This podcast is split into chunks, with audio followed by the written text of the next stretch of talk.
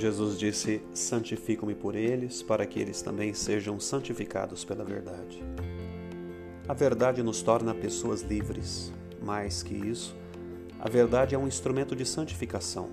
Foi Jesus quem disse: Que eles sejam santificados pela verdade. A verdade possui uma capacidade santificadora, porque ela revela as coisas como elas são. Devemos estar sempre em busca da verdade. Não busco a verdade para usá-la contra os outros, mas para que eu seja livre e santo. O homem deve buscar a verdade. Ele é capaz da verdade. A verdade deve ser o critério de nossa medida. Foi Bento XVI que disse isso. E no final veremos que nós jamais possuímos a verdade. Na melhor das hipóteses, ela é que nos possui. Sermos possuídos pela verdade, eis a nossa meta. Diante da verdade devemos nos curvar e acolhê-la.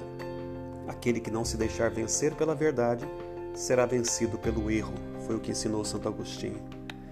Devemos viver a verdade, ainda que a consequência disso seja perseguição e morte. A verdade deve plasmar nossa conduta, atitudes e comportamentos.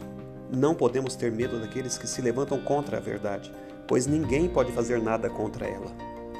Somos sempre chamados a defender a verdade, mas no fundo, no final, será sempre a verdade quem nos defenderá.